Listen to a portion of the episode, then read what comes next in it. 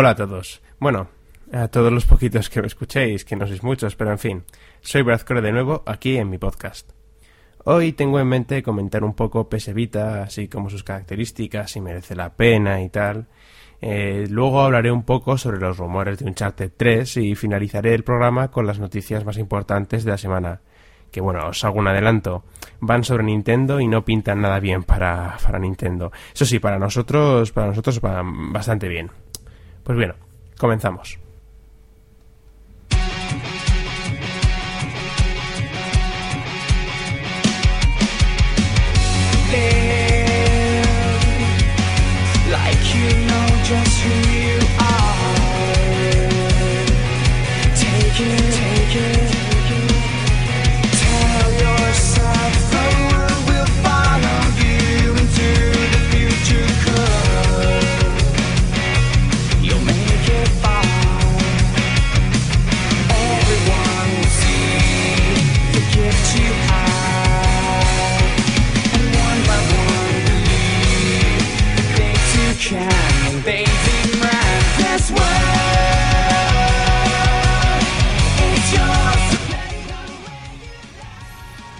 PS Vita, una bestia portátil de 182 centímetros. Es de suponer que todos la conocéis, ¿no? Bueno, para explicar bien lo que esta portátil significa, empezaré por recordar cómo empezó a conocerse. Al principio se conocía como un rumor constante que tenía por nombre PSP2. Sony lo desmintió numerosas veces y bueno, aun filtrándose en varias ocasiones documentos y tal, pues eh, siguió negándolo. Luego volvió a la paranoia con una lista de características y Sony otra vez como no volvió a desmentir su existencia. Pero al fin Sony la presentó como NGP, Next Generation Portable. Muchas revistas y páginas web, analistas de videojuegos demás, la calificaron como una bestia, dado que tenía la potencia de una consola de sobremesa, como una Xbox 360, pongamos. Tiempo después Sony volvió a presentarla, en esta pasada de 3, y con el nombre final de PS Vita. Un poco estúpido, ¿no creéis? Bueno. PS Vita es prácticamente como una PlayStation 3, pero de mano. Eh, con conectividad a internet en cualquier parte, una capacidad gráfica impresionante, de forma que supera a Wii, un logro, bueno, no muy difícil, pero me atrevería a decir, por algún gameplay que he visto y tal, que a Xbox 360 casi también la supera. Pero bueno, PS Vita soporta la calidad de muchos juegos de PS3 que tendrán su versión en PS Vita y podrán jugar interconectados unos con otros. Usuarios de esta PS Vita y de PlayStation 3, como en Wipeout, que se van a poder jugar juntos, pues va a haber más juegos que se va a poder usar esta modalidad. Sobre el Internet en todas partes, aunque hay dos modelos, uno con solo Wi-Fi, pero que cuesta 50 dólares menos, y otro con Internet Everywhere en todas partes, es una calidad muy interesante. A ver, pensad que ahora vais a poder seguir jugando, por ejemplo, al Call of Duty en online desde la PS Vita. Que parece poco, pero es bastante chulo. Estás en casa y, por ejemplo, debes salir porque pues no quieres parar de jugar Modern Warfare 2 o en la Play 3 tal. Pues nada, pues sigues en la PS Vita online perfectamente donde quieras. Con tus contactos y la partida tal. Otras cosas que trae la PS Vita es dos joysticks, por fin. Creo que todos estábamos hartos de la jugabilidad de algunos juegos de PSP o cómo se nos atrofiaba la mano en el Monster Hunter Freedom. También trae cámara frontal y trasera para algunos juegos de realidad aumentada. Dos pantallas, bueno, solo una es pantalla, la otra es solo panel. Táctiles y tal. Útiles para, bueno, eh, no sé, navegar por el menú y juegos chorra, supongo. Pero, Así también como un sistema de seis ejes, como los mandos de la Play y tal, para mover la consola y tal. Que por cierto, funciona de maravilla, ¿eh? No, no, es, no es una tontería así de movimiento, ya, no, funciona genial. Mirad algún vídeo del Everybody Golf, por ejemplo. También un GPS, un sistema de chat con amigos, con micro y tal.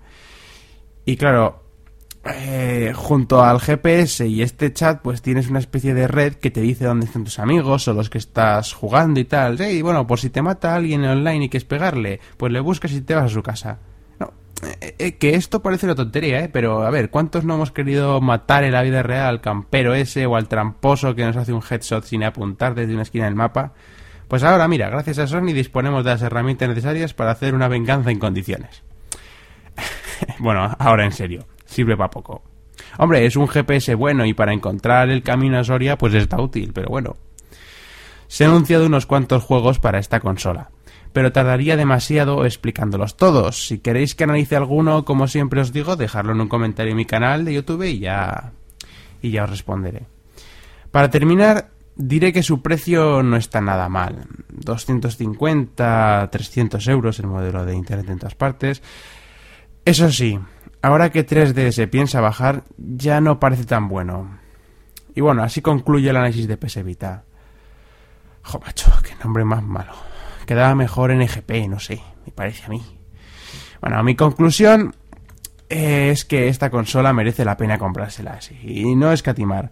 Comprarse, co- compraros el modelo, vamos, me parece el con internet 3G en todas partes. Además, yo creo que está muy por encima de 3DS, por su capacidad de conectarse online, los gráficos y demás accesorios del GPS, los dos paneles táctiles, bueno, que la hacen única. Que el 3D, pues hombre, está bien, pero no deja de ser simple una, una simple curiosidad. Y bueno, como he dicho al principio del programa, ahora os contaré un poco sobre lo que se sabe de Uncharted 3.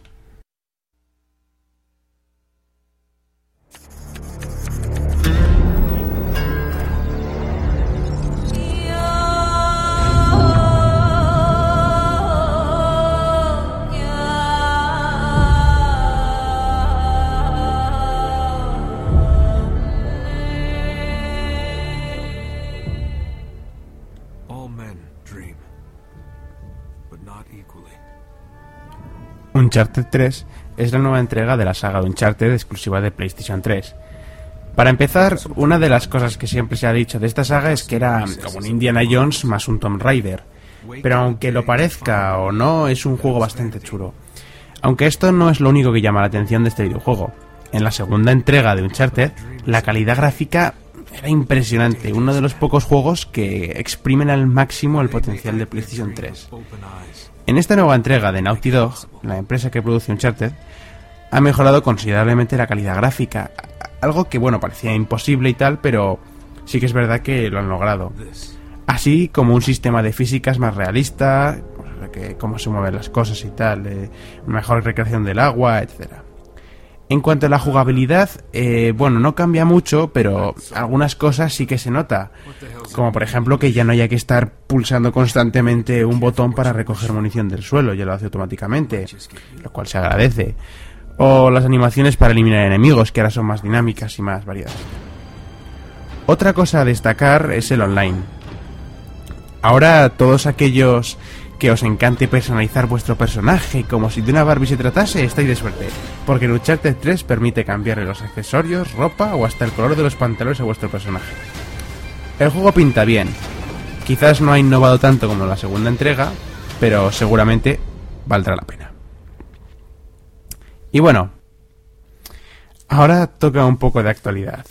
Seguro que la mayoría os estabais preguntando a qué me refería con lo de Nintendo al principio del programa.